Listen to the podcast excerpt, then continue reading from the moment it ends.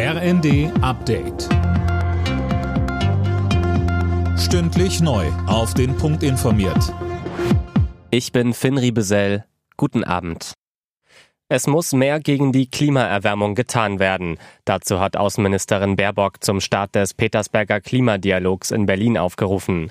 Der Klimawandel sorgt unterdessen auch in Deutschland für immer größere Schäden, so eine Studie für das Wirtschaftsministerium. Philipp Rösler mit den Einzelheiten. Allein in den vergangenen vier Jahren sorgte Extremwetter für einen Schaden von mindestens 80 Milliarden Euro. Vor allem die Flutkatastrophe letztes Jahr sowie die zwei Dürresommer 2018 und 19 waren dafür verantwortlich. Klimaschutzminister Habeck sagt, neben mehr Klimaschutz benötige man jetzt auch eine Klimaanpassungsstrategie, um die Bevölkerung und Infrastruktur zu schützen.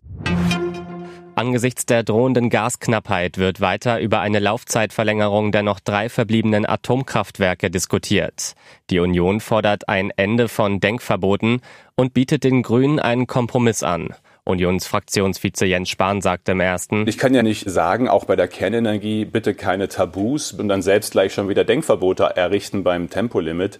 Das Tempolimit macht einen relativ geringen Unterschied beim Energieverbrauch. Aber wenn die Grünen sagen, wir machen bei der Kernenergie für ein halbes Jahr länger eine Nutzung in der Mangellage, dann finde ich, sollten wir auch über ein Tempolimit reden können. Ein gutes gemeinsames Paket, wo alle über ihren Schatten springen. Das ist doch das, was wir in dieser Notlage brauchen. Die EU will die Gasimporte aus Aserbaidschan in den kommenden Jahren verdoppeln. Das hat Kommissionschefin von der Leyen bei einem Besuch in dem Land vereinbart.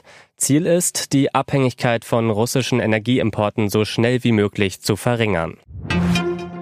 Deutschland schwitzt bei bis zu 37 Grad im Westen und Südwesten. Morgen wird es sogar noch heißer. Auf körperliche Anstrengungen wie beispielsweise Sport sollte man aktuell möglichst verzichten und deutlich mehr trinken als sonst. Alle Nachrichten auf rnd.de